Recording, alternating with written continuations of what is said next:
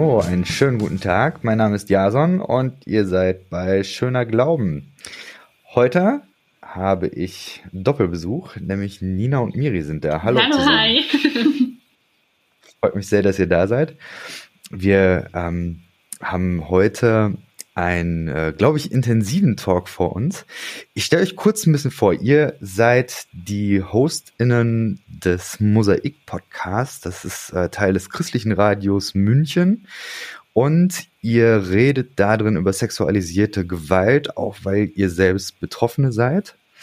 Ihr macht das Ganze aus einer christlichen Perspektive und heute sprechen wir darüber. Genau.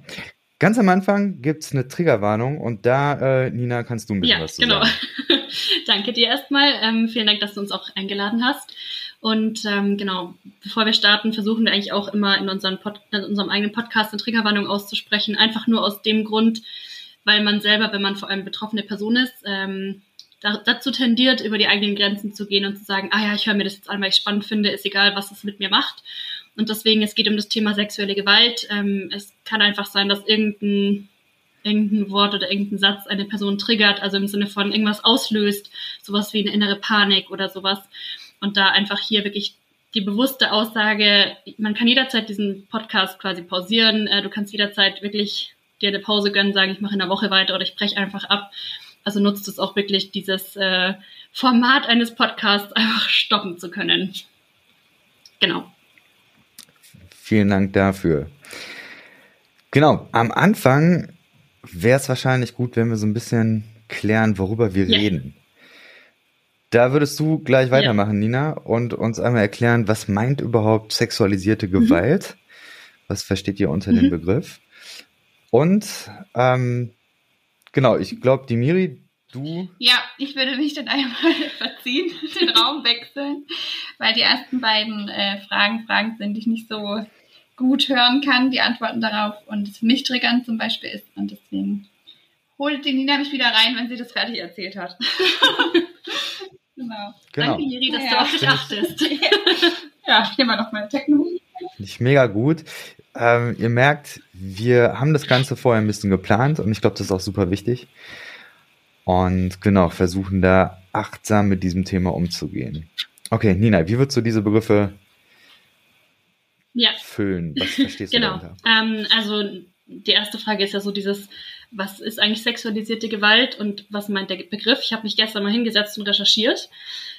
Es ist ein, also sexualisierte äh, Gewalt ist quasi so der Überbegriff für ganz, ganz, ganz viele Sachen. Ähm, und so im Generellen meint sexualisierte Gewalt und sexualisierter Machtmissbrauch, ähm, das beschreibt quasi eine Handlung, die eine Person mit einer anderen macht ohne deren Zustimmung. Also quasi gegen den Willen von einer Person. Und das ist halt quasi der Überbegriff für sowas wie Vergewaltigung, sexuelle Not äh, Nötigung, sexueller Missbrauch von Kindern und so weiter. Ähm, genau, ich habe mich tatsächlich auch mal hingesetzt und ein paar Z äh, Zahlen, Daten und Fakten rausgeschrieben, weil ich das super spannend fand Mhm. und gleichzeitig auch krass erschreckend, muss ich sagen. Ähm, polizeilich erfasste Missbrauchsfälle bei Kindern lagen zwischen 2010 und zwischen 2021, also es ist ja eine ähm, Zeit von circa zehn Jahren, also nur auf Deutschland bezogen bei 15.000 jährlich und steigend. Also letztes Jahr waren wir schon bei, bei 18.000 Fällen jährlich. Ähm, die Dunkelziffer ist natürlich viel höher, also ist wirklich nur polizeilich erfasst. Ähm, genau, dann sind wir ähm, bei der BKA-Statistik, wo es einfach quasi wo, ähm, aufgegriffen wurde, wie viele Personen insgesamt von quasi äh, versuchter und vollendeter Gewalt ähm, betroffen sind. Und das ähm, sind quasi jährlich fast 150.000 Personen. Das sind ähm, 80 Prozent Frauen, 20 Prozent Männer. Und das ist äh, quasi, also ich habe diese Daten von der Seite ähm, Weißes Kreuz, also ist auch eine offizielle Seite, die kann man nachlesen, oder eben auf statista.de. Ähm, genau, da gibt es auch Polizeistatistiken. Und auf der Seite hilfetelefon.de fand ich auch nochmal krass. Da gibt es so einen Reiter, den man so durchklicken kann. Und da steht dann wirklich ganz genau so die Zahlen, wenn es wirklich jetzt um sexualisierte Gewalt geht. Jede dritte Frau in Deutschland ist von sexueller und oder körperlicher Gewalt betroffen. 25 Prozent aller Frauen erleben sexuelle und oder körperliche Gewalt in ihrer Partnerschaft. Zwei von drei Frauen erleben sexuelle Belästigung. 24 Prozent der Frauen erleben Stalking und 42 Prozent der Frauen erleben psychische Gewalt. Alles auf Deutschland bezogen. Genau, das sind, hm. finde ich, schon krasse Zahlen. Also ich habe das gestern gelesen und habe danach ein bisschen mich erstmal runterbringen müssen, weil ich mir dachte, oh, das kann doch nicht sein. genau. Hm. Ich rechne das häufig runter so auf Klassen. Mhm. Ja, ich arbeite ja. als Lehrer und wenn ich mir dann vorstelle, diese Statistiken, das würde ja bedeuten, im Grunde ist wahrscheinlich in jeder Klasse oder also selbst wenn es nicht dann direkt Betroffene sind, weil sie es eben später ja. erleben, aber äh, recht deutlich und eben Gemeinden ja. genauso. Ne? Also, also ich meine, ja. ist ja viel im christlichen Kontext. Genau, also eine mhm. Freundin von mir ist Lehrerin und ja. ich habe mich äh, vorhin kurz mit ihr darüber unterhalten und hat sie gesagt, sie hat mal gelesen, dass in jeder Klasse es tatsächlich, ähm, also in jeder Klasse zwei Kinder gibt, die sexuellen Missbrauch schon mhm. erlebt haben, also die davon betroffen sind. Und ich finde das eine krass hohe Zahl. Mhm. Also zwei klingt vielleicht erstmal wenig, aber das ist eine viel zu hohe Zahl, meiner Meinung nach. Ja, es ist, es ist ähm, man macht sich das häufig nicht ja. so bewusst, aber deswegen ist, glaube ich, nochmal sehr wichtig, das nochmal so plastisch ja. vor Augen zu haben. Ja, sehr wichtig. Ähm, magst du noch ein bisschen über die Auswirkungen von sexualisierter mhm. Gewalt ja. sprechen? Genau, also ich würde äh, ganz am Anfang sagen, es ist ganz unterschiedlich. Also von Mensch zu Mensch, äh, jeder hat, also empfindet die Auswirkungen quasi anders. Ähm, Im Allgemeinen würde ich sagen, kann man sagen, ähm, Auswirkungen können sein Depressionen, also das ist dann eher so eine Begleitkrankheit sozusagen, die durch das entsteht, durch dieses Trauma. Ähm, dann Schuldgefühle. Äh, das ist so ein ganz spannendes Thema, weil viele sagen, hey, wie kann das sein? Weil du kannst ja nichts dafür, dass du irgendwie entweder vergewaltigt wurdest oder missbraucht wurdest. Darüber haben wir mal in unserem Podcast gesprochen, also wenn man sich das anhören möchte. ähm, genau, da haben wir einfach genau erklärt, wie kann das sein, ähm, der andere war ja der Täter sozusagen. Ähm, genau, dann Aggression, Angststörungen und dann eben die Traumatisierung. Da reden wir dann von einer posttraumatischen Belastungsstörung, was auch eben eine Krankheit ist. Also kein, ah ja, ist halt ein bisschen schwierig oder so, sondern es ist eine Erkrankung sozusagen, weil da einfach das Gehirn das, was passiert, anders verarbeitet, weil es wie so ein, es ist eine, eine Katastrophe, die da passiert. Und deswegen kann das Gehirn das so nicht verarbeiten, wie wir den normalen Alltag oder Erlebnisse oder so quasi verarbeiten. Und deswegen entsteht eben dann eine Erkrankung. Und da äh, gibt es dann eben verschiedene Symptome ähm, äh, wiederkehrende ungewollte Erinnerungen, das sind dann Flashbacks, ähm, eine hohe Alarmbereitschaft, also ständig auf der Hut sein, vor allem Erschrecken zum Beispiel, Vermeidungsverhalten. Also ich hatte das zum Beispiel mal persönlich, ähm, dass ich, äh, das klingt richtig blöd, das ist so ein ganz normaler Alltagsmoment, so ich fahre auf der Rolltreppe und ich kann nie mit dem Rücken nach hinten stehen, weil ich jetzt hasse, wenn mich, also wenn ich das Gefühl habe, von hinten angeschaut zu werden. Ich stelle mhm. mich immer seitlich hin und damit vermeide ich das quasi ja, sozusagen. Also nicht, nicht ganz, aber es ist so ein bisschen Vermeidungsverhalten. Ähm, genau, Panikattacken, gestörter Schlaf, Isolation, Teilamnesie, also dass man sich an Teile des Erlebnisses quasi nicht mehr erinnert. Genau, emotionale Taubheit und so weiter.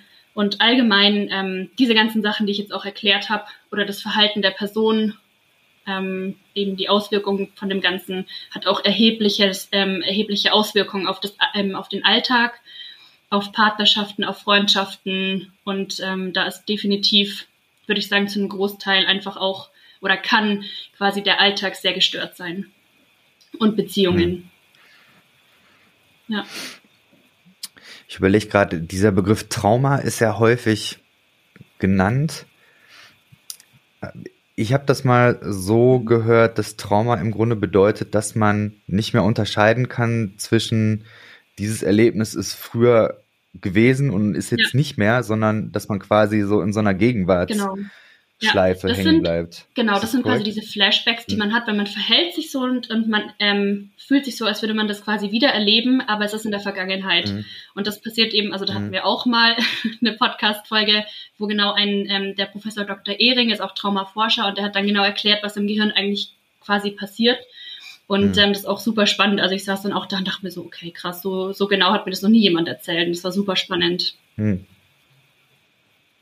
Ja, verlinke ich auf jeden Fall in den Show Sehr cool, danke. Sehr gut. Mhm. Ja, aber ich glaube, das hilft auf jeden ja, Fall schon mal absolut. so als äh, ja. grober Überblick. Super, genau. Sollen wir die Miri yes, wieder ich dazu hole sie kurz. Perfekt, danke. Bin wieder da. Here we go. Genau, das war schon mal sehr informativ. Ihr habt jetzt einen Podcast gestartet, was ich ultra mutig finde. Einfach auch deswegen, weil das natürlich nicht äh, wie, was weiß ich, so alle möglichen anderen Lava-Podcasts ähm, so seichte Unterhaltung ist, sondern das ist Aufklärungsarbeit, was ihr macht und es ist vor allen Dingen auch ja emotional sehr anstrengend. Von daher vielen Dank, dass ihr das macht. Aber vielleicht könnt ihr uns ein bisschen damit reinnehmen, wie ist es dazu gekommen, dass ihr diesen Podcast Mhm. angefangen habt? Genau, also wir haben uns ähm, online tatsächlich kennengelernt über ein Programm von einer Kirche. So begann die Ähm. Liebesgeschichte. Spaß. Und genau. Ähm, und dann sind wir innerhalb dieses ähm, Kurses auf das Thema sexualisierte Gewalt äh, gekommen, beziehungsweise ich habe davon erzählt, dass ich betroffen bin.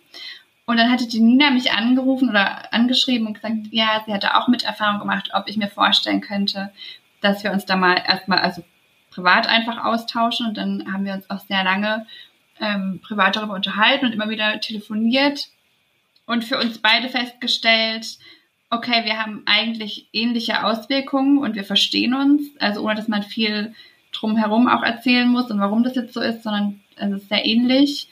Ähm, und dann war irgendwann schon so dieses voll schade eigentlich, dass es keiner mitbekommt oder dass wir nicht mehr Frauen unterstützen können und dass wir nur wir beide den Austausch haben, weil wir, glaube ich, auch beide angefangen haben, zu der Zeit auch offener drüber zu reden Mhm. Ja. und mehr Betroffene dann auch auf einmal gekannt haben, also auch im eigenen Umfeld. Und dann war so die Idee, okay, wie, welche Optionen gibt es, das, ähm, ja, das Thema irgendwie anzusprechen und das Tabu vor allem darum zu brechen. Und dann kam die Podcast-Idee, dann hatten wir zufällig noch eine Freundin, die beim Radio arbeitet und mit der haben wir darüber geredet. Ähm, und genau, dann gab es eine Kooperation mit dem Radio und wir haben am Anfang auch erstmal so Probefolgen aufgenommen, um zu schauen, okay, was macht es mit uns emotional? Können wir uns das vorstellen? Ähm, wenn das auch verschiedenste Menschen anhören können, da gibt es ja auch dann nicht immer nur positives Feedback, sondern auch Sätze, die einen verletzen ähm, bei dem Thema. Hm. Und haben uns aber dann dafür entschieden, das durchzuziehen und seitdem machen wir das. Genau. Ja, Hm. Ja. Voll gut. Voll gut. Ähm, ihr habt mit dem Podcast gestartet, aber ich glaube, ihr nehmt ja auch darüber hinaus, nehmt ihr ja ganz viel wahr, was da an Diskurs stattfindet. Ähm, wie seht ihr das? Also wie wird aus eurer Sicht, fangen wir mal mit unserer Gesellschaft an, wie wird da über sexualisierte Gewalt gesprochen? Ich meine, es gibt da, glaube ich, verschiedene Mythen. So, ihr habt gerade schon so ein bisschen angesprochen, also wahrscheinlich auch patriarchale Erzählmuster, die eher kritisch zu sehen sind, um es mal vorsichtig zu sagen. Äh, Also, wie, wie seht ihr diesen Mhm. Diskurs? Ich glaube, da nochmal vielleicht als Ergänzung, ähm, bei mir waren es ja mehrfach versuchte Vergewaltigung oder Vergewaltigung ähm, im Alter zwischen 13 und 19 und bei Nina ähm, sexueller Missbrauch. Mhm. Und da merken wir, oder haben wir auch jetzt in der Vorbereitung gemerkt, dass da auch schon mal Mythen unterschiedlich sein können, ob es als Kind stattfindet oder äh, jetzt bei mir im Teenageralter oder Erwachsenenalter. Und was mir immer wieder begegnet ist, ist so dieses, ähm, bei jetzt Vergewaltigungen, ja, wahrscheinlich, also die Person ist selber schuld, weil sie war wahrscheinlich zu aufreizend angezogen, wenn man es jetzt auf eine Frau bezieht. Oder sie war auf einer Party. Oder so dieses, also das habe ich ganz oft zu hören bekommen, ja, äh, selber schuld, wenn du halt vergewaltigt wurdest, weil du warst wahrscheinlich dementsprechend auch unterwegs. So. Oder allein die Frage, ja, was hattest du denn an? Das ist so Ja. ernsthaft. Und vielleicht, um das auch mal zu spiegeln, ich hatte immer Alltagskleidung dabei an. Also es war keine Situation, wo ich aufreizend angezogen war. Und selbst wenn ich aufreizend angezogen wäre, gibt es dir trotzdem keinen Grund, äh, mich zu vergewaltigen. Ähm, und bei Nina, was hattest du an? Schlafanzug als Kind einfach. Ja. Und das sind Hm. zum Beispiel so Mythen, die ich immer wieder, ähm, oder ja, die mir immer wieder auch begegnen oder in den Fragen, die dann auch wir gestellt bekommen. Ähm, Ja. Ja. Genau. Also, wenn wir, also ja, davor haben wir, glaube ich, selber nicht viel darüber geredet so und das ist jetzt seit eineinhalb Jahren circa, wo wir vermehrt drüber reden. Ähm, und ich finde es da interessant, weil so, man hört erstmal gar nichts davon, so wirklich. Und dann äh, fängt man an, darüber zu reden mit Leuten. Und plötzlich gibt es so viele Leute, die sagen, hey, mir ist ja. sowas auch passiert. Und denkst dir so, hä? Ich kenne dich seit, ich ja. weiß nicht wie lange, oder ich sehe dich schon so und so häufig irgendwo, wie dir ist das passiert, so nach dem Motto. Ähm, was ich manchmal ganz kritisch finde, das sind so Aussagen, ähm, wenn wir jetzt ähm, auch irgendwie mit Leuten zusammenarbeiten wollen, sagen wollen, hey, wir wollen da versuchen aufzuklären, wir wollen da helfen und unterstützen. Wenn dann so Aussagen kommen, die kann ich schon verstehen, aber wenn Leute sagen, ja, aber ich habe davon noch gar nichts gehört, so ich glaube, das gibt es bei mir jetzt in meinem Umfeld nicht. Und ich habe ja vorhin die Statistik vorgelesen, die, die Statistik sagt was anderes. Und nur weil jemand davon nicht gehört hat, heißt das nicht, dass es das nicht gibt. Und das ist, glaube ich, sowas, wo also es ist überhaupt gar keine Anklage, wirklich gar nicht. Ähm, aber ich glaube, da darf auch Sensibilisierung stattfinden, ähm, zu sagen, hey, äh, das gibt's einfach. Ja, es ist relevant. Ja, genau. Und was mir auch noch eingefallen ist, ähm, dass viele glauben, dass sexualisierte Gewalt nur Auswirkungen auf die Sexualität hat. Also dass es weitaus mehr Auswirkungen mhm. gibt als bei mir läuft Sexleben dann nicht mehr. Ähm, und was mir auch aufgefallen ist, jetzt aber eher bei sexueller Belästigung, äh, das war, habe ich jetzt auch schon öfters erlebt, jetzt in Bezug auf Männer, dass dann was vorgefallen ist und danach gesagt wurde, ja, Frau so und so, Sie haben den Witz halt nicht verstanden. Es war ja nur Ironie. Mhm. Und jetzt stellen Sie sich doch nicht so an, weil es war ja witzig gemeint. So. Und ja, dass es damit so ein bisschen legitimiert wird auch. So, ja, ja. es war ja nur ein Witz.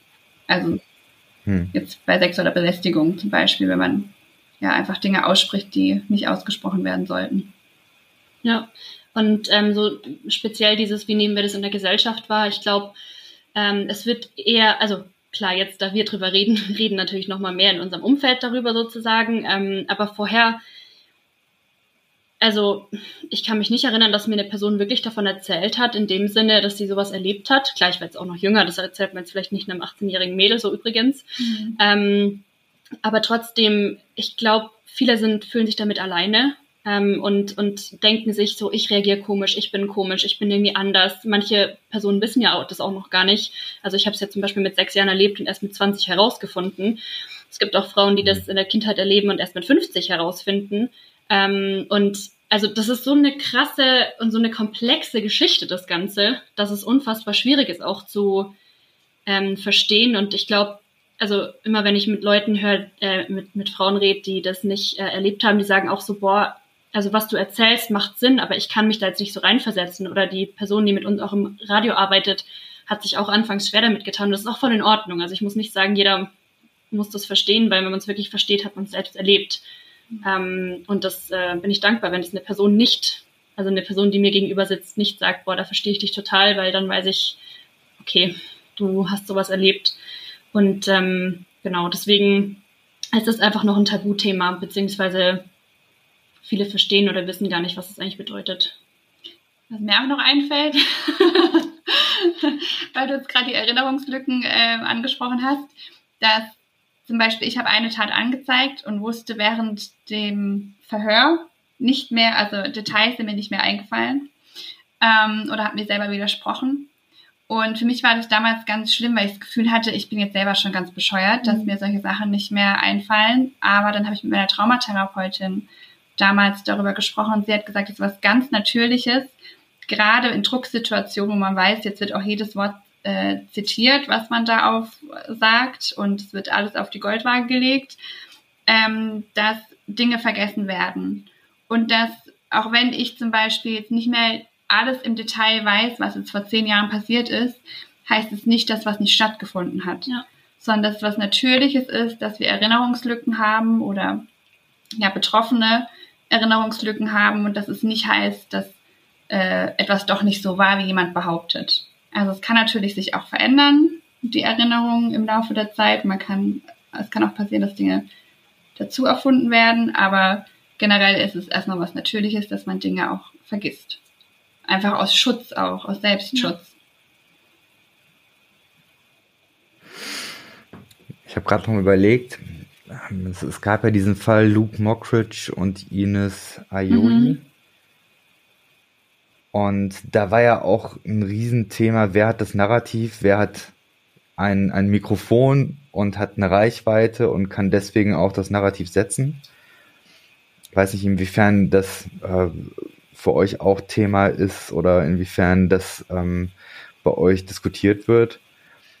Aber das wäre jetzt noch so ein Punkt, wo ich denke, dass, ähm, das könnte man vielleicht noch ergänzen, auch weil es ja ähm, Riesenstatistiken äh, gibt darüber, wem wird ja, geglaubt, ja. Ähm, ja. welche welche Anzeigen kommen überhaupt wie weit und so weiter. Also da Okay, ich meine, die Rechten. Ja, da haben wir auch mal eine Podcast-Folge drüber gemacht.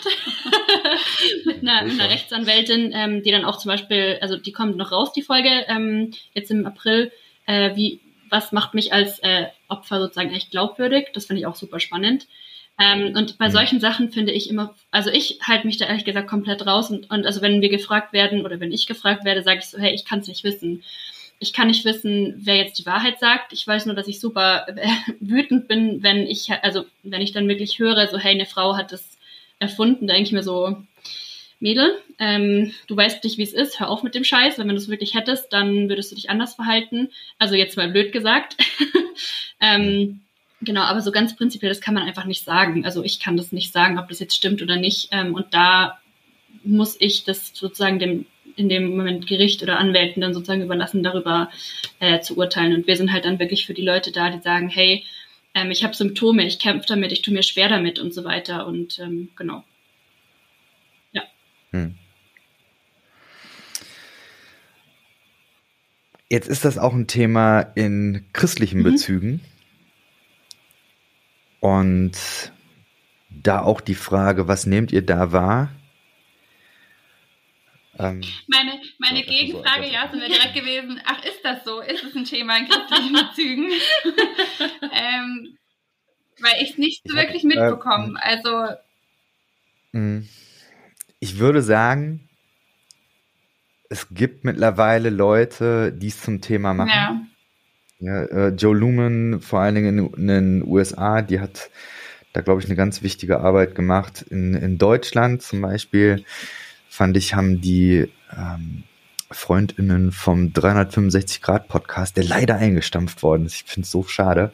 Die haben eine ganz, ganz tolle Arbeit gemacht und diesen Bill Heibels-Fall mhm. damals ähm, ja. Wirklich aufgerollt. So, und ich würde kritisieren, dass das eher ja so aus so Aussteiger Innenkreisen kommt, dass das viel postevangelikale Progressive sind, die da auf ähm, verschiedene, wenn es jetzt so im evangelikalen Raum ist, da drauf schießen und das so, so, so ein bisschen so ähm, versuchen zum Thema zu machen.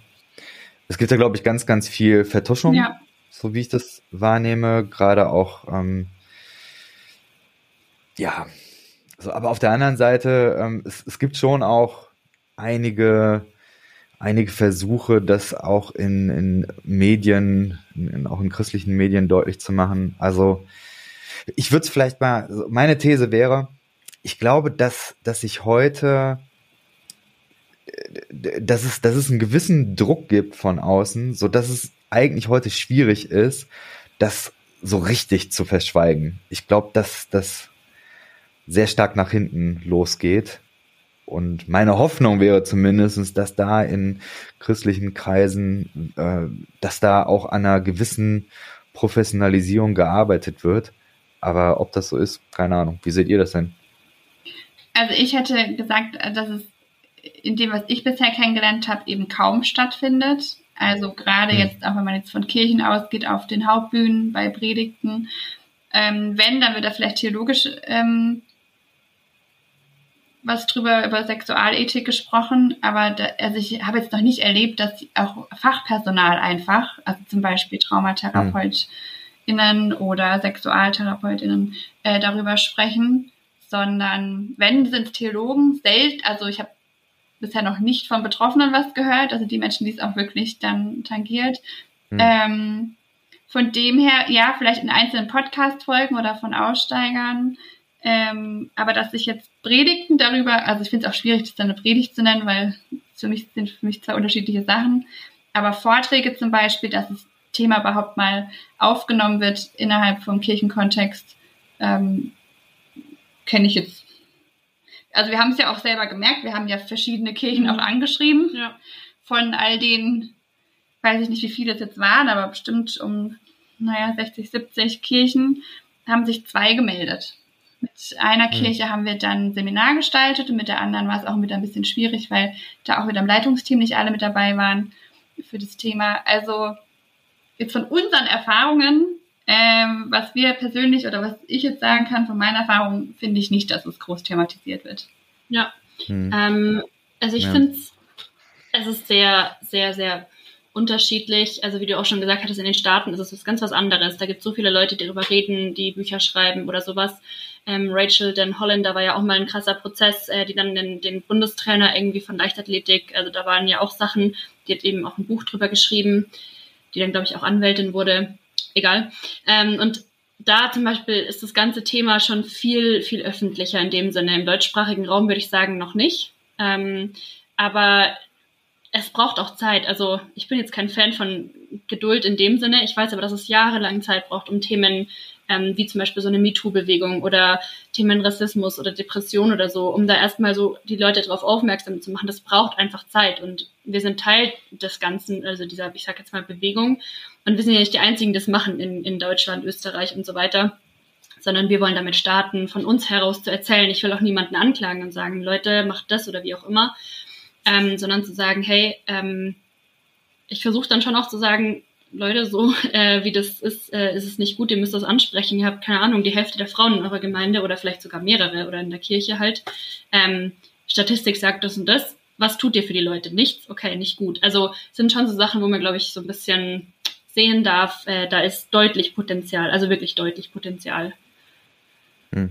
Ja, Ja. und ich würde sie, das ist der Unterschied zwischen mir und Nina, ich würde sie tatsächlich anfragen, die Kirchen, ähm, und fragen, okay, warum findet es bei euch nicht statt? Ich verstehe es nicht. Ähm, für mich gibt es dann auch Strukturen, einfach die Machtmissbrauch auch fördern.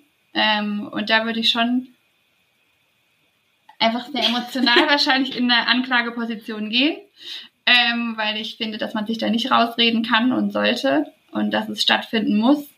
Ähm, und ja, um einfach auch darauf hinzuweisen, es muss jetzt nicht direkt auch um sexualisierte Gewalt gehen, aber um Grenzen setzen.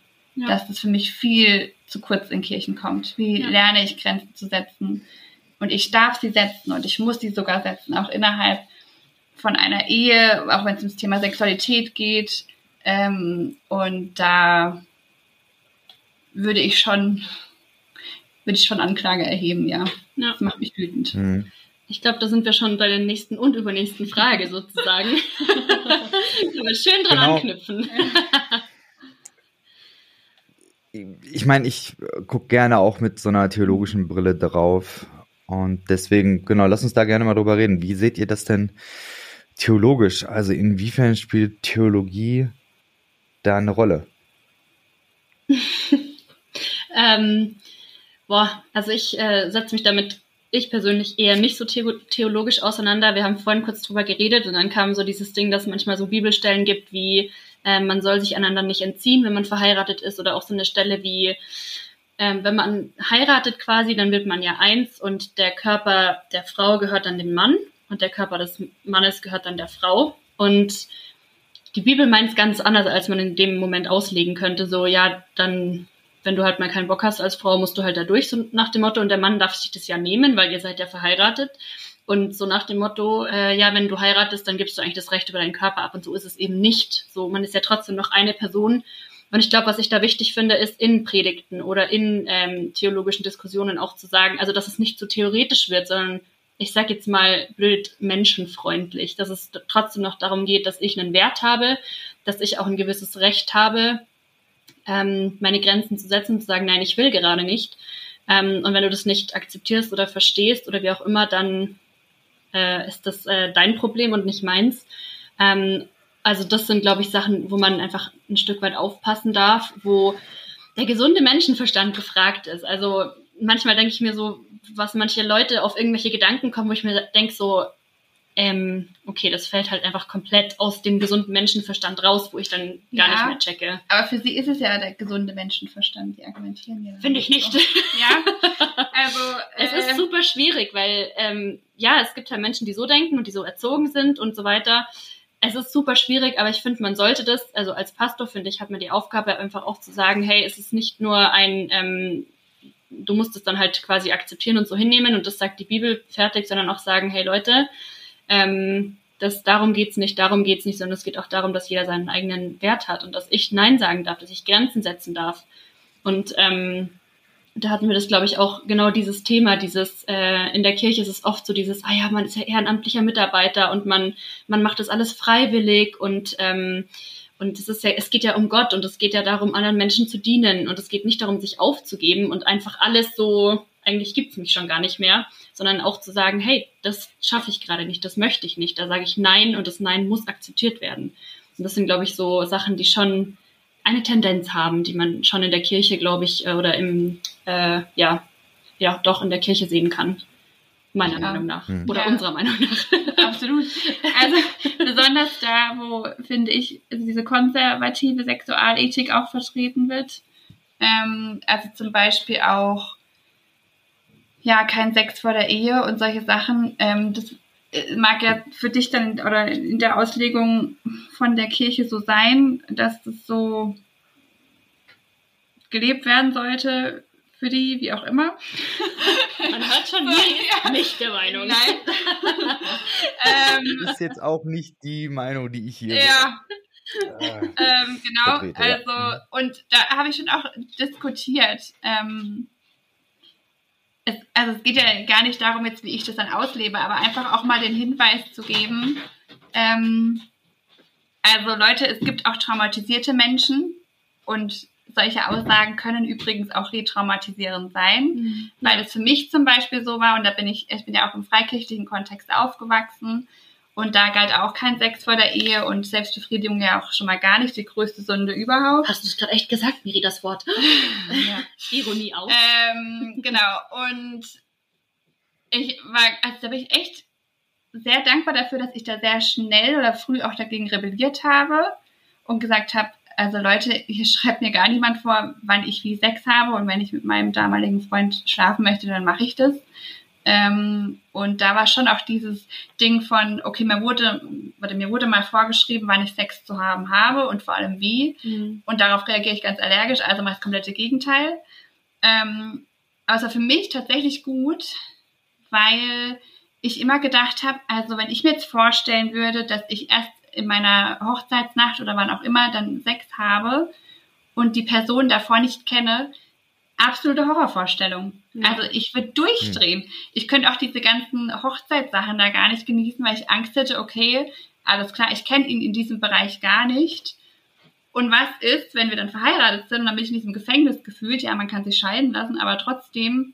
Ähm, und dann Deswegen würde, heiratet man ja nicht, um sich Ja. zwei Monate später Genau. scheiden zu lassen. und dann würde der voll zum Monster werden. Ja. Und da war immer die Gegenargumentation, ja, aber du kennst den ja doch schon davor und man weiß es, also man kann das doch dann spüren und keine Ahnung.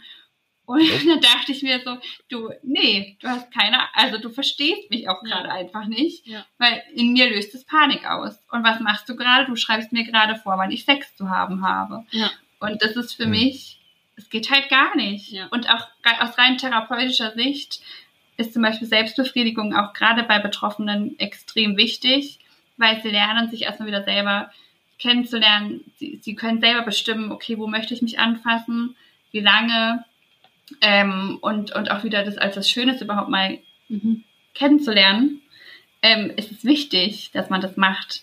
Oder ja, es kann einfach helfen. Und wenn solche Dinge dann ignoriert werden, ähm, Okay, Äh, danke, Miri. ähm, also ich meine, ich bin ja jetzt verheiratet und äh, für mich war das auch ein ganz wichtiges Ding, mit meinem Partner zu kommunizieren und zu sagen, hey, ähm, keine Ahnung, mir macht die Vorstellung Angst erst ab der Hochzeitsnacht und dann let's go. Und dann hat er halt gesagt, so hey, wir können uns auch Zeit lassen und so weiter. Ähm, und ich finde es unfassbar wichtig zu kommunizieren und für mich zu sagen, was geht für mich, was geht für mich nicht. Es gibt Paare, die sagen, hey, äh, für mich ist es gar kein Problem, wo eine Person das erlebt hat. Ähm, es gibt Paare, die sagen, hey, sorry, das geht nicht. Mir macht einfach dieser Moment, so dieses es, es löst halt, also es können die kleinsten Sachen was auslösen. Das weißt du halt nie. Und deswegen ist es super schwierig, da äh, eine Vorschrift, zu machen.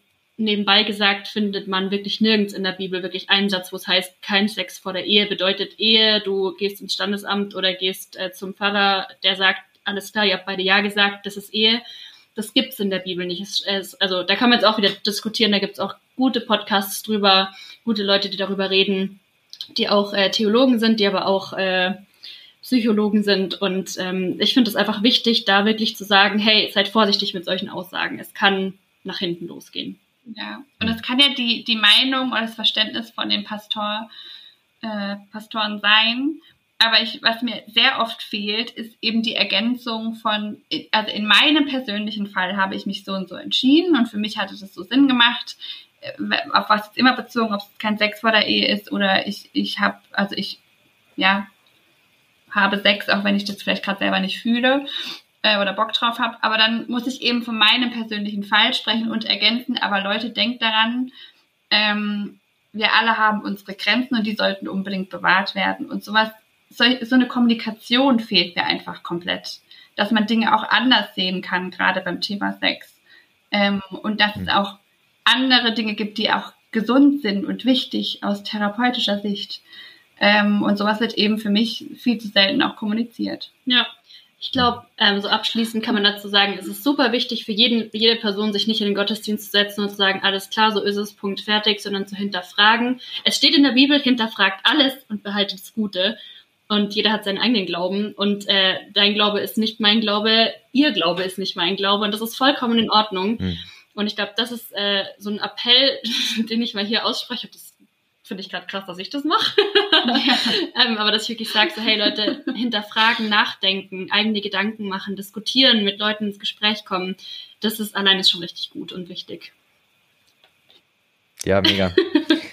ich würde noch einen ganz anderen Aspekt reinbringen, auch aus Geschichten, die mir begegnet sind. Ähm, wo Menschen dann so die Bibel gezogen haben und dann, weiß nicht, den Korintherbrief aufgeschlagen haben. Ich weiß nicht, ob es Kapitel 6 oder 7.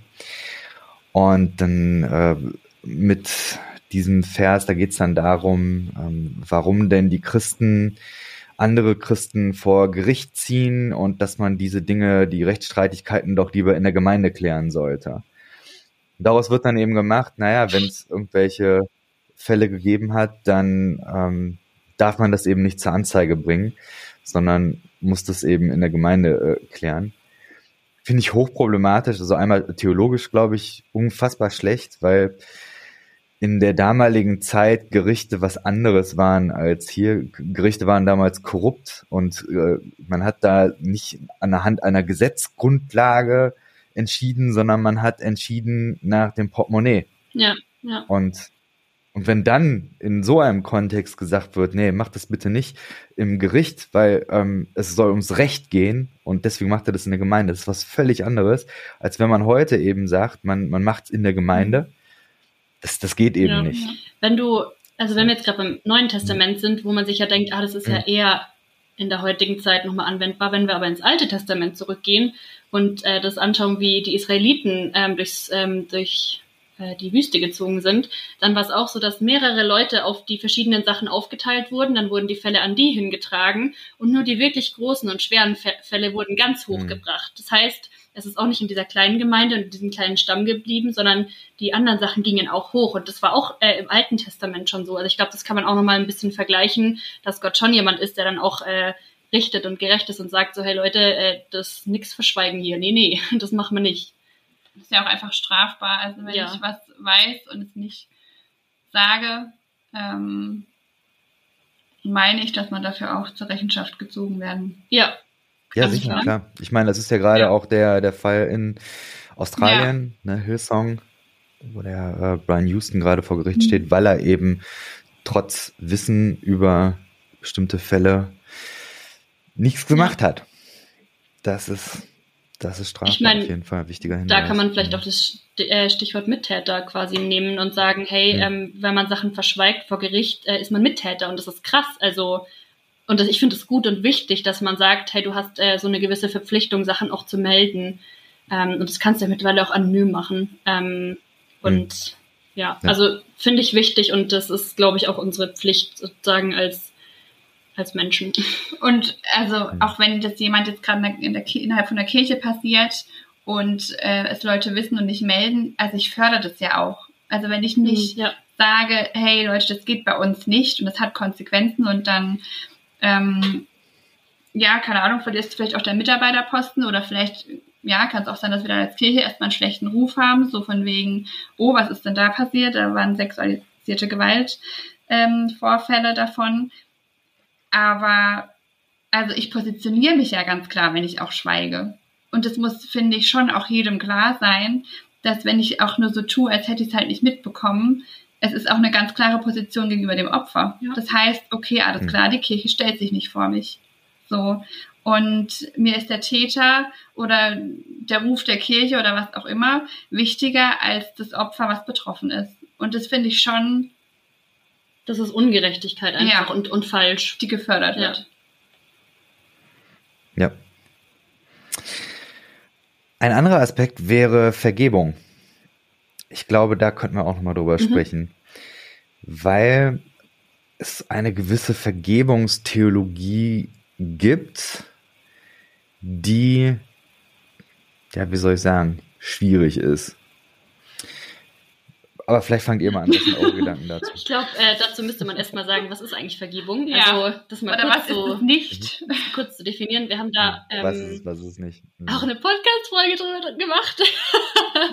ähm, genau, mit dem Herrn Grabe, das ist ähm, Theologe, also auch Christ und äh, aber auch Psychologe.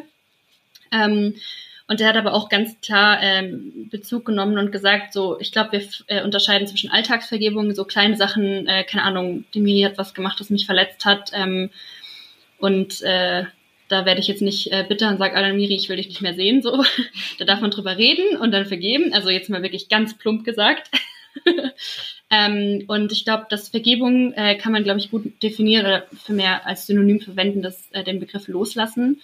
Ähm, und ich mhm finde, Vergebung ist ganz, ganz wichtig, dass Vergebung eigentlich bedeutet, ähm, dass man selber quasi dafür sorgt, sich darum kümmert, dass man das, was der Täter sozusagen, also wenn wir jetzt im Rahmen sexualisierte Gewalt sind, das, was er mir angetan hat, wenn ich dann die ganze Zeit daran festhalte und sage, und das war ungerecht und das war nicht gut und so weiter, dann, dann schleppe ich das ja eigentlich mit mir. Aber das will ich ja eigentlich nicht. Und Vergebung bedeutet, ich lasse es los und sage, meine Vergangenheit, das, was passiert ist, beeinflusst nicht mehr meine Zukunft.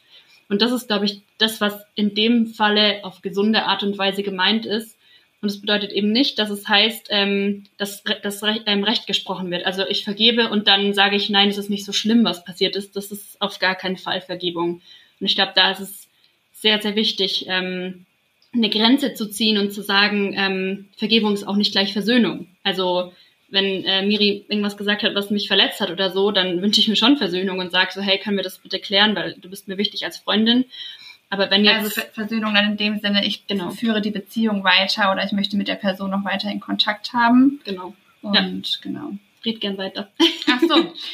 ähm, sorry. Alles gut. Ähm, boah, Nina, ich bin jetzt noch bei dir hängen geblieben mit dem Loslassen und dass man ähm, das da habe ich nochmal gleich eine Frage dazu. Aber ähm, genau, was es nicht heißt, ist auf jeden Fall eben etwas gutheißen oder ähm, dass man das auch ab sofort vergisst und so tut, als wäre das ja. nie passiert. Ähm, und jetzt von Traumatisierungen gesprochen. Ich finde es auch normal, wenn man nicht vergeben kann. Und ich finde das nichts Schlimmes. Und ich finde gerade jetzt im christlichen Kontext zum Beispiel hat es für mich auch immer Druck aufgebaut, wenn, wenn das so suggeriert wurde von, naja, aber man hat dir ja deine Sünden vergeben und dann ist ja die logische Konsequenz, dass auch du all deinen Menschen, die dich verletzt haben, vergeben musst und es muss am besten auch noch sehr schnell gehen. Ähm, ja. Und was mir da fehlt, ist, dass dem Schmerz erstmal Raum gegeben wird.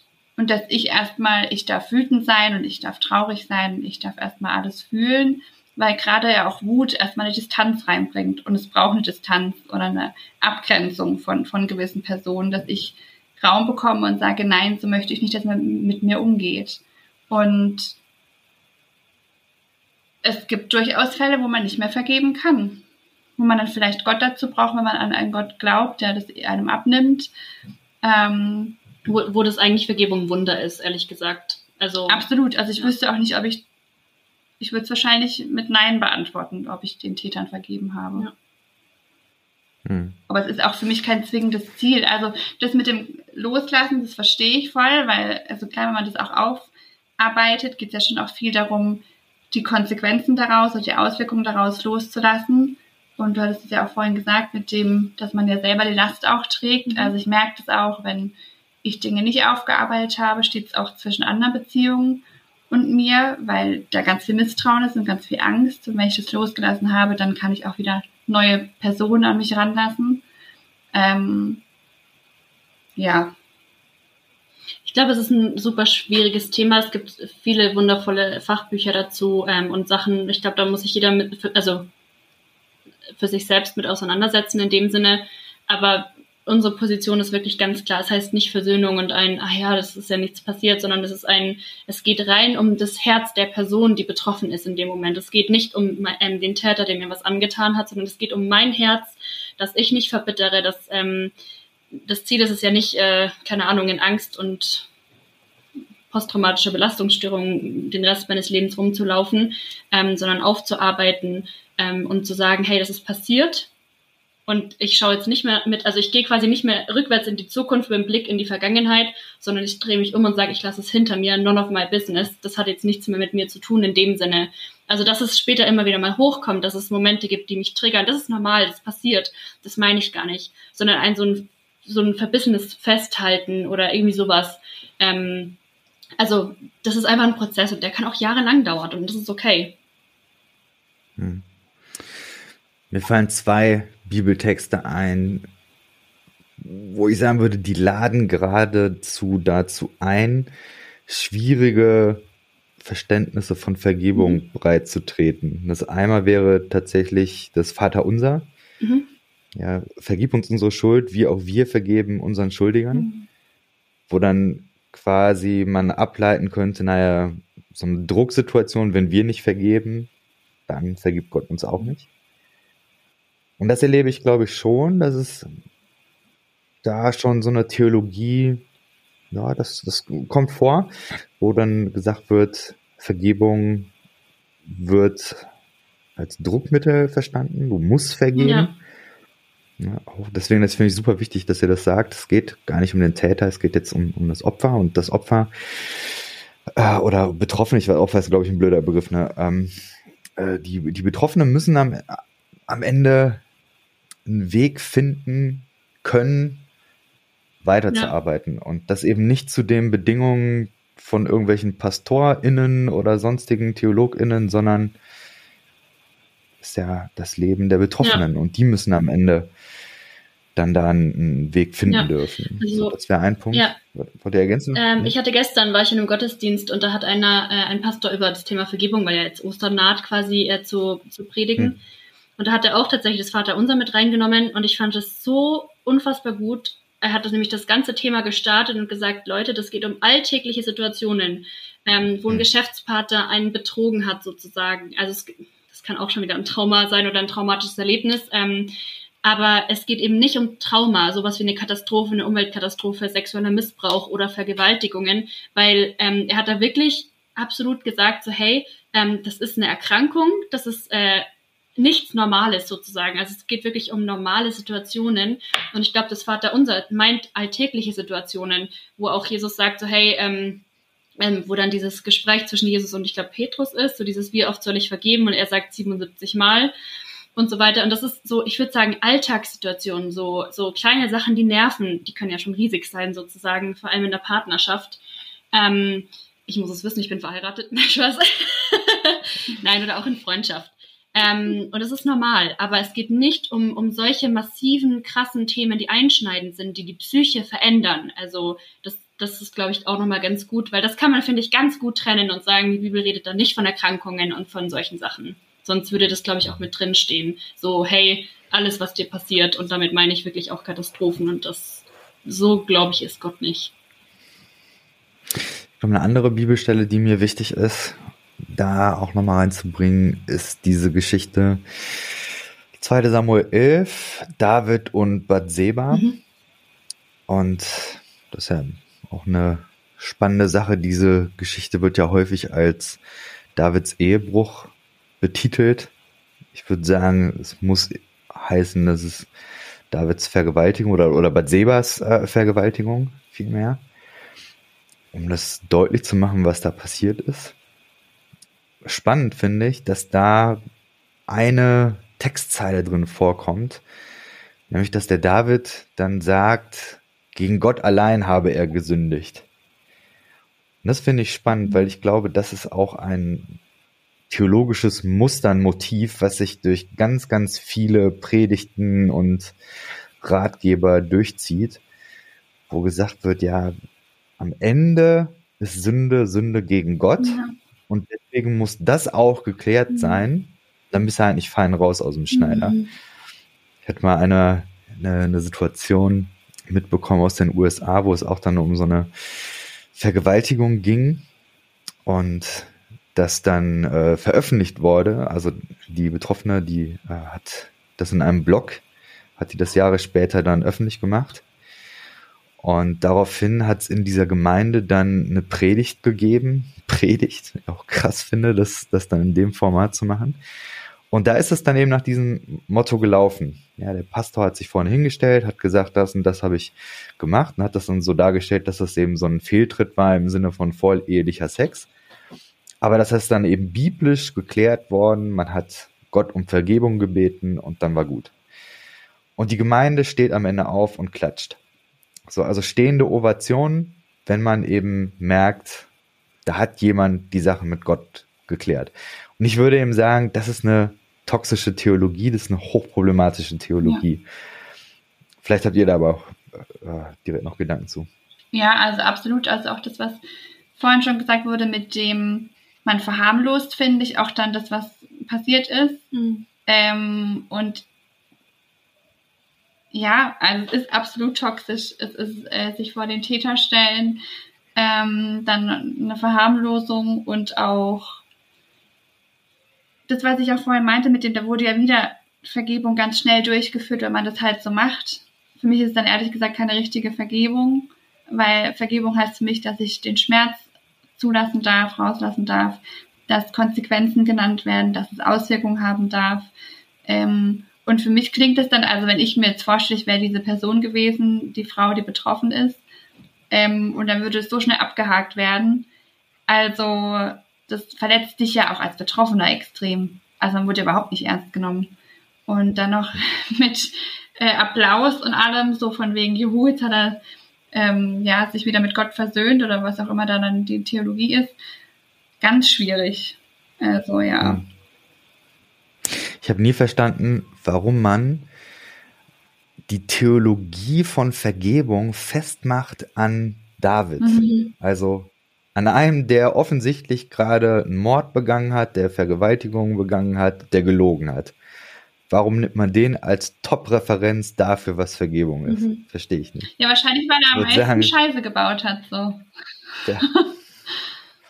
Ich würde ja eher sagen, okay, wenn es aus dessen Mund kommt, sollte man besonders vorsichtig sein. Ja. Vielleicht ist das dann kein Satz, den man unterstreichen sollte, sondern wo man sagen sollte, okay, wenn der das gesagt hat, dann ist Vergebung eben nicht das. Mhm, ja, ich glaube, war also nochmal ein Gedanke. Ich war auch auf einer Bibelschule und hat man einfach auch gesagt, ähm, mhm. David steht so ein bisschen äh, für diese, ich sage jetzt mal, emotionale Beziehung zu Gott. Ähm, und mhm. Ich glaube, dass das da einfach rausgelassen wurde. Also das ist ein, äh, ist, dass es wirklich rein in dem Moment so um die Beziehung zwischen zwischen Gott und äh, und, und David geht, weil er symbolisch für uns eigentlich so dafür steht mit dem Lobpreis, den er gemacht hat und sein Herz ist ungeteilt und so weiter. Und ich glaube, dass das da rausgelassen wurde, aber dass es äh, trotzdem dazugehört sozusagen. Und ähm, Kontext äh, fehlt da so ein bisschen sozusagen. Ähm, also es ist einfach super schwierig, sowas zu machen, weil ja, wie gesagt, äh, viele können sich nicht vorstellen, was das für Auswirkungen hat in dem Sinne. Und ähm, ja, vielleicht äh, wollen sie auch gar nicht, also in dem Moment, äh, ich als Kirche würde mir vielleicht denken, so, boah, Gott sei Dank, dieser Kelch ist an uns vorübergegangen, wieder alles in Ordnung. Ähm, aber das ist halt auch keine Verantwortung, die übernommen wurde, meiner mhm. Meinung nach. sehr harmoniebedürftig alles, ne? Weil es ist ja natürlich auch einfach, ja, klar, wenn, die, wenn alle sagen, ja, okay, haben wir jetzt einmal kurz besprochen da einen Sonntag, wunderbar. Äh, dann ohne noch eigentlich alle Beteiligten, sondern nur ein Beteiligter hat gesprochen. Ja. Großartig, ähm, müssen wir nie wieder drüber reden. Ist natürlich auch wahnsinnig einfach. Also wir haben es aufgemacht, aber auch nicht zu weit aufgerissen, dass jetzt ein ganzer, ganzes Fass da aufgerissen wird und es vielleicht auch noch Konsequenzen für uns hat. Und dann müssen wir Gemeindemitglieder uns ja auch noch positionieren mhm. und als Kirche positionieren. Ähm, wobei ich das sagen würde, das ist auch kirchenunabhängig, das sehe ich auch in der Gesellschaft so, dass ja. Ähm, das dann einfach, ah ja, ich hab's, wir haben es ja mal kurz angesprochen, reicht jetzt auch wieder. Ähm, klar, ist einfach für alle beteiligt, also für die meisten, außer die, wo dann betroffen sind, wenn man es verharmlost. Ja. Das wäre diese Frage nach dem Narrativ, ne? Wer darf das Narrativ setzen? Ja. Wer wird gehört? Wer wird unsichtbar gemacht? Ja. Hm. Teil der christlichen Botschaft ist Hoffnung, Heilung, Versöhnung. Wie hörten ihr das? Ja, also für mich ist es tatsächlich sehr schwierig, da irgendwie was dazu zu sagen, weil für mich das Glaubensthema auch gerade sehr äh, am Bröckeln ist. Ähm, und ich mich schon auch gefragt habe, okay, glaube ich überhaupt an Wiederherstellung? Ähm, will ich das überhaupt? Für mich heißt Wiederherstellung, dass es so war wie vorher, also bevor alles passiert ist. Weiß ich gar nicht, wahrscheinlich würde ich das schon wollen. Ähm, Frage, von welcher Wiederherstellung reden wir? Wenn wir der Wiederherstellung von Würde und Wert reden, ja. Aber wenn wir von der Wiederherstellung von dem Ist-Zustand von früher reden, das ist ja gar nicht möglich, weil man verändert sich ja. Also ich glaube, da ist die Frage, welche Wiederherstellung, und da darf man nicht alles im Allen sehen, sondern sagen so, hey, mein Wert, meine Würde, mein, mein Schutzgefühl sozusagen, ja, das will ich, dass wiederhergestellt wird. Also verstehst du das? Genau, ja, ja, wollen auf jeden Fall. äh, ich Verstehe. kann dir schon direkt sagen, bei mir ist es nicht so. Also von, vom Schutzgefühl, nee, das habe ich, das habe ich nicht mehr. Also, dass ich das Gefühl habe, ich werde, dauer, werde dauerhaft von Gott beschützt. Ähm, Aber das hattest du mal, oder? Also körperlich nicht, nee. Okay. Ich kann, ich, also was ich sagen kann, ist, dass mein Herz beschützt wird. Konnte ich mal sagen, kann ich glaube ich auch nicht mehr sagen. ähm, ja, aber, aber würdest du sagen, du bist wiederhergest wiederhergestellt? von deiner Identität? diese Frage hier. Ja, natürlich. ähm, also ich meine, klar, äh, es, es gibt ja nicht nur dieses eine, diese eine Sache, die mich prägt, sondern meine Vergangenheit, meine Familiengeschichte und so weiter. Ähm, und da sind ganz prinzipiell schon bei mir persönlich Sachen, wo ich sage, boah, da bröckelt es an einigen Teilen, äh, Sachen und auch Thema Identität als Frau. Aber ich glaube, ich würde diese Frage so beantworten, dass ich sage, ähm, ich bin gerade ein bisschen herausgefordert, muss ich ehrlich sagen. also ich hatte 2018 äh, die letzte Traumatherapie, also die vorletzte Traumatherapie, hatte insgesamt zwei ähm, bisher. Ich weiß nicht, was da noch kommt. Hoffentlich bleibt es dabei. Ähm, und das Krasse war, dass ich 2018 ein richtig schlimmes Jahr hatte. Das war wirklich richtig, richtig, richtig schlimm. Ähm, und das Einzige, was mich da durchgeholfen oder mich da durchgetragen hat, war nicht diese Bibelverse, auf die ich mich gestützt habe, so, oh ja, und ähm, Gott wird das geknickte Rohr nicht brechen und es gibt Heilung und, und, und. Das, das hat mir keine Hoffnung gegeben, sondern, also muss ich als Christin ehrlich sagen, ähm, sondern mit Frauen zu reden, die das erlebt haben, die Therapie gemacht haben, die diesen ganzen Prozess durchgekaut haben, sich in diesen emotionalen, in dieses emotionale Chaos und diese grausame, das, das grausame damit auseinandersetzen reinbegeben haben und da durchgekommen sind und sagen, hey, ich kann sagen, ich bin heute glücklich und das ist krass und ich wusste, es haben andere geschafft, deswegen habe ich gesagt, hey, dann kann ich es auch schaffen. Ähm, und das ist für mich was, wo ich jetzt sage, früher hätte ich gesagt, nö, Gott ist nicht gut, Gott ist alles scheißegal, er war ja sowieso nicht da, er hat mich auch irgendwie schützen können und so weiter. Solche Gedanken hatte ich in, in dem ganzen emotionalen Prozess. Jetzt nicht mehr so. Es gibt Sachen, die ich nicht verstehe, warum er es nicht verhindert hat oder wie auch immer, ja, es gibt Fragen, die ich habe, aber die lasse ich auch offen und merke so, mir ist die Beziehung zu Gott wichtiger als eine Beantwortung der Frage, ähm, weil ich mir nicht, muss nicht alles verstehen. Vielleicht, wenn er es mir beantworten würde, würde ich trotzdem sagen, verstehe ich trotzdem nicht. Ähm, und ich glaube, da ist es wichtig für sich selber zu sagen, ist es mir gerade wichtig, das loszulassen und nicht auf alles eine Antwort zu bekommen und wirklich auch einen inneren Frieden in dem Moment zu haben? Oder ist es mir wichtig, alles zu zerlegen ähm, und letzten Endes doch ohne Frage, äh, ohne Antwort dazustehen? Ähm, und das ist, glaube ich, für jeden anders. Und für mich würde ich sagen, ja, das gibt's. auf eine gewisse Art und Weise, aber es prägt mich einfach. Hm. Ja. Kann, können wir das so stehen lassen, Miri? Oder nicht? Das ist ja, deine Geschichte. Also ja, vielleicht, Miriam, möchtest du noch ergänzen? Ich weiß nicht. ähm, zum letzten, zu dem letzten Teil, als sie gesagt hat, man, man muss nicht immer alles auseinandernehmen. Das habe ich ja ungefähr das letzte halbe Jahr gemacht, die Theologie auseinandergenommen, weil mir viel Wissen und, und aber noch mehr Fragen aufgezeigt hat. Und das stimmt schon, am Ende geht es ja auch schon um deine Beziehung. Ja. Wie viel Vertrauen hat man oder wie viel Misstrauen hat man an einen Gott, wenn es den denn gibt. Ähm, und sorry. Das ist okay. ähm, und da merke ich schon, also ich bin da eindeutig auf der Misstrauensseite ähm, und sehr enttäuscht und kann vieles nicht nachvollziehen. Und ich würde mir wünschen, dass ich da, ich würde auch gern an Wiederherstellung und Heilung und was weiß ich was alles glauben und sagen, ja, juhu, ähm, sehe ich auf jeden Fall und spüre ich auch in meinem eigenen Leben. Also ich sehe natürlich, sehe ich viel Wiederherstellung, ähm, aber viel halt durch Therapie. Und da, glaube ich, verlasse ich mich gerade eher persönlich auf ähm, die Psychologie. Auf die Psychologie, weil da sehe ich, mhm. darauf kann ich mich verlassen. Also klar, Psychologie hat auch ihre Grenzen, aber ich hätte viel zu viel Angst, das auszusprechen, dass ich an einen Gott glaube, der wieder komplett herstellen kann, weil ich könnte ja auch enttäuscht werden. Und was mache ich dann? Und deswegen mhm. würde ich mir wahrscheinlich so einen Glauben wünschen, der sagt, ja, ähm, kann ich alles glauben und sehe ich auch alles so, ähm, aber ich für mich jetzt gerade in dem Moment kann das nicht ja. aussprechen. Ich glaube, man muss aber auch dazu sagen, Miri, dass du in den letzten Zeiten mehr als das Thema jetzt quasi an, an Schicksalsschlägen erleiden musstest ja. quasi. Und da hat so vieles dazugeführt. Also das ja. sind jetzt gerade nicht nur beim Thema sexualisierte nee, Gewalt. Also da ist auch echt, das ist wirklich so, da habe ich auch nie Gott Vorwürfe gemacht. Also bei mir, das war ja zwischen 13 und 19 mehrfach und jetzt auch tatsächlich vor einem Jahr nochmal. Ähm, und ich habe da auch nicht Gott die Frage gestellt, warum ist das passiert oder wo warst du? Doch, die Frage habe ich ihm gestellt. Ähm, aber auf dieses Warum wollte ich nie eine Antwort haben, weil ich wusste, ich werde es sowieso nicht verstehen und die Frage ist für mich auch nicht wichtig. Ja. So, weil es wird mich, es wird mich nicht weiterbringen. So.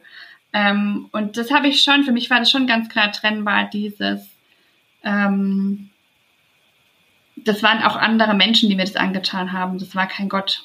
Mhm. Und Gott hat jedem einen freien Willen gegeben ja. und diese Männer haben sich dazu entschieden, so und so mit mir umzugehen. Ähm, und da hatte ich dann schon auch, glaube ich, damals auch ein krasses Bild, dass ich das Gefühl hatte, ähm, ich, ich kann Gott sehen oder Jesus sehen, wie auch immer, ähm, wo er einfach ganz doll weint mhm. und wo es ihn viel mehr zerrissen hat als mich. Und mich hat es ja schon krass zerrissen. Ja. So. Ja. Und dass es ihn noch mal mehr getroffen hat. Und das hat mir damals schon auch geholfen, diese Vaterliebe zu sehen und zu erkennen, okay, ich war nicht alleine, er war auch da äh, habe jetzt keine Kinder, aber ich stelle es mir sehr grausam vor, neben dran zu sein und das mit mhm. anzuschauen und zu wissen, ich habe mich dazu entschieden, nichts machen zu können oder zu wollen, wie auch immer. Ähm, also diese sexualisierten Gewalttaten, die stand jetzt nie zwischen mir und Gott, weil ich das für mich eigentlich sehr stark getrennt habe. Da kamen jetzt noch andere Sachen dazu, wo ich an meine Grenzen komme mit meinem Glauben. Ähm, hm. Ja, und deswegen es halt nicht mehr so ist, wie es mal vielleicht war. Ich bringe das jetzt an der Stelle ja. mal rein. Ähm, weil ich glaube, also dieses Thema Schutz, äh, Teil von dem, was ich hier im Podcast mache, ist auch da versuchen, andere theologische Sichtweisen ins Gespräch zu bringen, die recht unbekannt sind oder die zumindest in freikirchlichen Kreisen überhaupt gar nicht auf dem Schirm sind. Mhm. Das wäre für mich äh, Stichwort Prozesstheologie und da als Hinweis, es gibt den äh, Tom Ort, der hat ein sehr starkes Buch geschrieben, zwei starke Bücher. Äh, eins heißt auf Deutsch ähm, Gott kann das nicht und das andere heißt äh, Gottes Liebe zwingt nicht. Gibt's äh, beides auf Deutsch und sein Ansatz, den ich sehr stark finde und wo ich ihm auch sagen würde, also wer in diesem theologischen Kampf, in dieser theologischen Auseinandersetzung nicht weiterkommt, würde ich sagen, das Buch kann man mal nehmen, weil sein Ansatz ist zu sagen, ja, vielleicht ist das Problem, dass die Art und Weise, wie wir über Gott denken, falsch ist. Eben nicht. Vielleicht ist es so, dass Gott eben bestimmte Dinge nicht kann.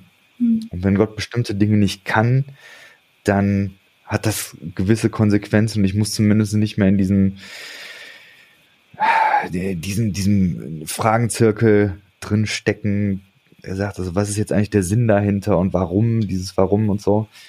Ich sage, ja, manche Dinge kann Gott nicht. Genau, das einfach mal als Hinweis. Ja. Müssen wir aber jetzt nicht vertiefen. Ja. War nur, Wobei da meine, ja, so meine Nachfrage wäre, okay, wenn er es nicht kann, wofür brauche ich dann Gott? Vielleicht würde ich sagen, wir brauchen Gott nicht. Ich, also, es ist, glaube ich, für mich wäre das sowieso, also ein Gott, den ich brauche, klingt für mich sehr stark auch nach einem Gott, der eigentlich nichts anderes ist als eine Verlängerung meiner Bedürfnisse, also eine Projektion. Mhm. Und da würde ich sagen, also wenn Gott nicht alles kann, vielleicht brauche ich Gott nicht. Mhm. Vielleicht ist, ist eben diese Vorstellung davon, dass Religion eine Art ist, wie ich die Welt ein Stück weit kontrollieren kann. Weil ich kann ja über Gebet oder so, kann ich ja Gott dazu manipulieren, bestimmte Dinge zu tun, so wie ich das gerne haben möchte. Wenn Religion so nicht funktioniert, kann man, glaube ich, nochmal komplett neu drüber nachdenken. Was soll das alles? Und ich glaube, das haben Leute gemacht und kommen dazu Antworten, die ich zumindest sehr viel plausibler und auch sehr viel inspirierender finde als ein Glaube, der, wo ich sagen würde, das funktioniert ja auch gar nicht. Also Schutz ja, manche Menschen erleben Schutz, aber ist vielleicht auch mehr Privileg und Glück, als dass äh, Gott da seine Hand drüber hält. Weiß ich nicht. Es ist mal so ein Gedanke, mit dem man immer schwanger gehen kann. Ja. Ja, spannend genau. auf jeden Fall. Lass uns noch kurz, äh, wenn ihr noch ein paar Minuten ja. habt, dass, äh, dass wir ähm, eben noch über ja, das, was hilft. Ich meine, das habt ihr schon ein bisschen angesprochen, aber was denkt ihr, was habt ihr erfahren, was hilfreich ist, um einen guten Umgang zu finden mit sexualisierter Gewalt? Mhm. Also Wissen, ganz klar. Ähm, also Verständnis, damit genau. auseinandersetzen und ja. so weiter. Was heißt es überhaupt auch mit Fachpersonal, äh, die sich damit auskennen oder mit Betroffenen sprechen? Ähm, ja. Ja, das auf jeden Fall. Ich glaube, was auch wichtig ist, äh, ähm, Empathie. Ja. Also einfach ein, also mit Empathie meine ich nicht, man soll perfekt reagieren. Darüber hatte ich auch schon immer wieder mal gesprochen in unseren Folgen und zu sagen, so, hey, du musst jetzt perfekt reagieren. Nein, wenn du sagst, so, hey, du, ich weiß gerade nicht, wie ich damit umgehen soll, das tut mir echt leid. Ähm, mich, mich, also ich, ich weiß gerade nicht, was ich damit machen soll. Ich hatte auch mal eine Freundin, die gesagt hat, so, hey, ich will da jetzt gerade gar nicht so viel sagen, weil ich habe mich darüber nicht informiert, ich weiß nicht, was das bedeutet und ich will nichts falsch sagen. Und das ist mir so viel lieber als eine Person, die es irgendwie, keine Ahnung, verschweigt oder sich denkt, so ja, keine Ahnung, kann ich nichts mitmachen, weil das, was dann bei mir eher ankommt, ist ein, es interessiert mich nicht. Und dann denke ich mir so, okay, tschüss. Ähm, genau, also einfach Kommunikation, so das ist super wichtig. Ähm, dann einfach ein, ja, so ein Zusammenhalt, ein Gemeinschaftsgefühl, ein so, hey, kann ich dich begleiten, kann ich dich unterstützen, viel nachfragen, ähm, was brauchst du gerade, kann ich dir irgendwie helfen? Oder ein so, hey, wenn mal irgendwas ist, ähm, ruf mich an oder soll ich dich irgendwo hin begleiten? Solche Sachen. Einfach so ein ganz normales Miteinander sozusagen. Ähm, vor allem das Thema Ernst nehmen ist, glaube ich, was, was sehr, sehr gut und wichtig ist, auch jetzt im kirchlichen ähm, oder in der Kirche generell zu sagen, hey, wir sehen das Thema und wir nehmen das ernst und wir fangen an, uns mit zu beschäftigen. Wie das genau aussieht, glaube ich, muss auch ein Stück weit jede Kirche für sich selber schauen. Ähm, aber einfach so dieses so, für uns gibt es das Thema nicht, sondern es gibt's ja und wir setzen uns damit auseinander. Ähm, und ja. Genau, bei dem Ernstnehmen auch, wenn es jetzt gerade auch um sich um toxische Beziehungen handelt, wo Gewalt mit im Spiel ist, dann fällt es in der Regel den Betroffenen sehr schwer darüber zu sprechen, und ich hatte zum Beispiel auch schon zwei Freundschaften, wo Freundinnen von mir eben betroffen waren und die Typen aber solche Männer waren, wo man sich das gar nicht hätte vorstellen mhm. können, ja. Also die wahnsinnig das Auftreten hatten und total lustig waren und freundlich oder extrem schüchtern und man gedacht hat oder ich gedacht habe am Anfang, hä, die, wie, in welcher Welt sollen die denn aggressiv sein? Ja. Und da war es mir aber, weil ich das ja auch selber weiß, dass es eben der erste Schein ja auch trügen kann, ja. ähm, ist es extrem wichtig, der Person zuzuhören, nicht gleich zu sagen, ja, aber also bist du dir sicher, dass du das richtig, also dass du das gerade richtig wahrnimmst, weil der Typ ist doch oder die Frau ist doch gar nicht so und so. Und dass auch da Leute ernst genommen werden, auch wenn man sich vielleicht gerade nicht selber vorstellen kann. Ja. Und dass es, dass sie unbedingt Unterstützung darin brauchen, gesehen zu werden und ernst genommen zu werden. Weil gerade wenn es in toxischen Beziehungen sind, fällt es ihnen ja selber schwer, auch ähm, da rauszukommen. Und wenn ich dann noch von außen gesagt bekomme, ja, ja, ist doch gar nicht so schlimm, stell dich nicht so an, dann fördert es ja, dass ich darin bleibe. Und da, ja, einfach dieses Ernst nehmen, weil es kann wirklich viel retten, wenn man das ernst nimmt. Ja. Und ja. Wenn man es nicht ernst nimmt, kann es auch was kaputt machen. Also das finde ich Absolut. auch wichtig. Ähm, weil du das gerade gesagt hattest, ich hatte auch gestern im Zuge der Recherche, habe ich äh, einfach auch nochmal gelesen, es gibt wirklich eigentlich fast immer Aussagen, wenn man fragt, so, hey, wie erkenne ich einen Täter? Es gibt kein Schema an Täterprofil. Ja. Das gibt's nicht. Mhm.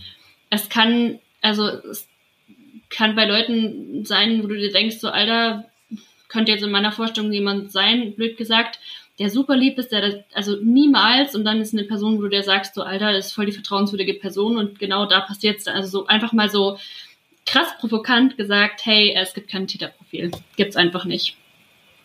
Ja. Hm, wichtiger Punkt. Ich glaube, also ich komme noch mal auf das Thema Kirche, ich Bekannte habe, die beruflich so beraten und Kirchen darin helfen, auch so Konzepte, so Schutzkonzepte ja, zu erstellen, was, glaube ich, mhm. extrem wichtig ist. Ähm, ich glaube, da muss man professionell ja. dran gehen. Also da bringt es nichts irgendwie so mit Bauchgefühl ja. und äh, hätte ich ja nie gedacht bei der und der Person. Ja, hm, ja dann ist es zu spät. ja.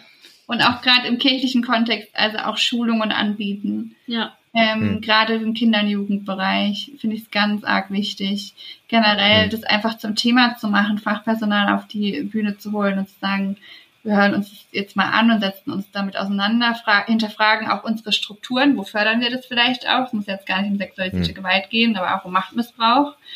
Ähm, oder wie ist denn unsere Sexualethik? Also lassen wir dann auch Ergänzungen zu, die sagen, hey, aber man kann das auch so und so sehen und es ist wichtig, dass ihr Grenzen aufzeigt. Ähm, und eben Schutzkonzepte, das ist für mich eigentlich Standard. Mhm. Also äh, schade, dass man darüber noch diskutieren muss, ob es überhaupt ja. sowas geben soll oder nicht. Ich glaube, das haben ganz viele nicht. Ja? Okay. Leider. Ja, ich glaube schon.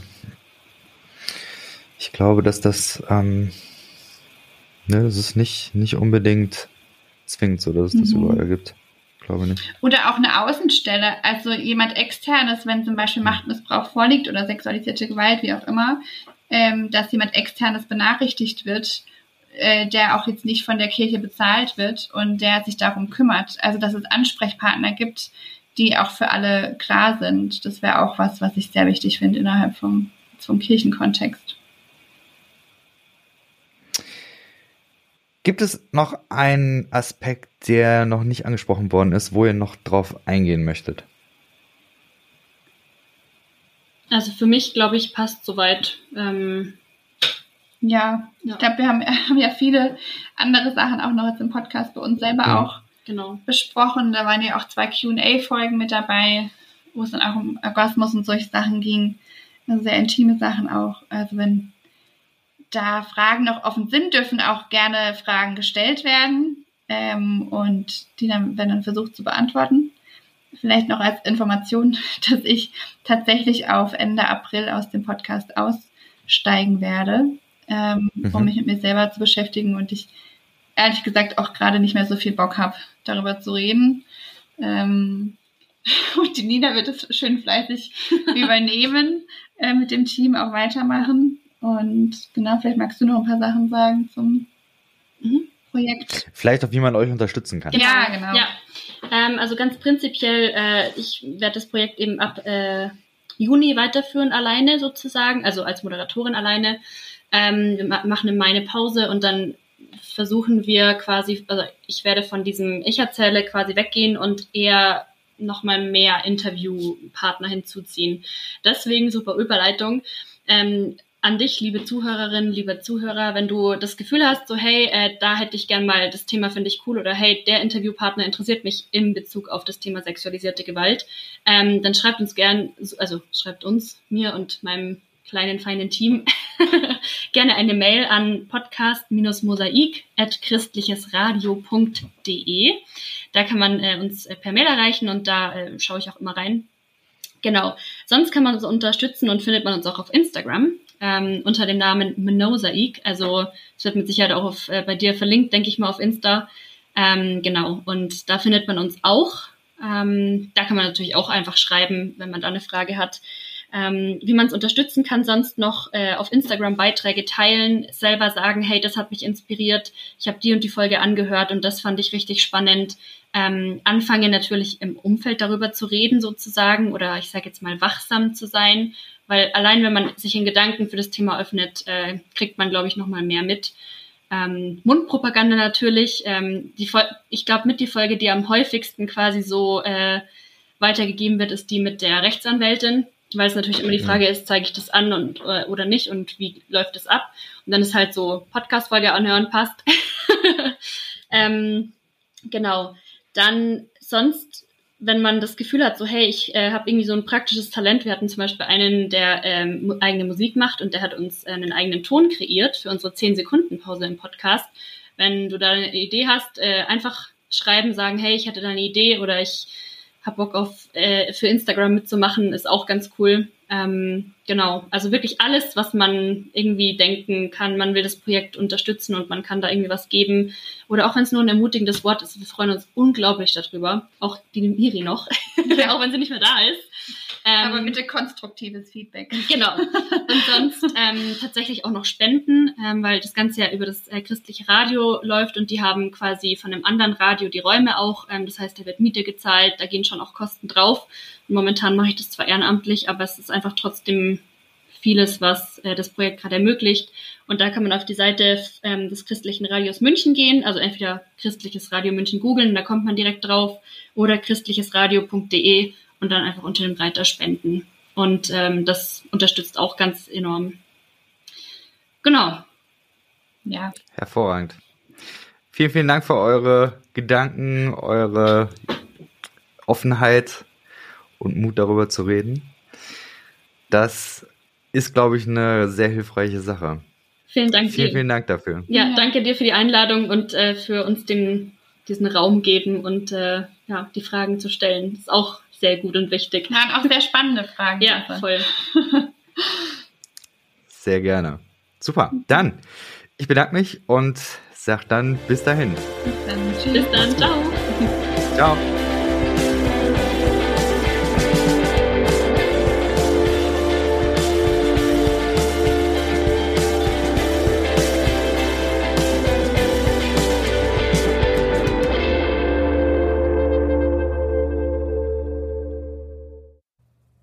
Dieser Podcast ist Teil des Ruach Jetzt Netzwerks.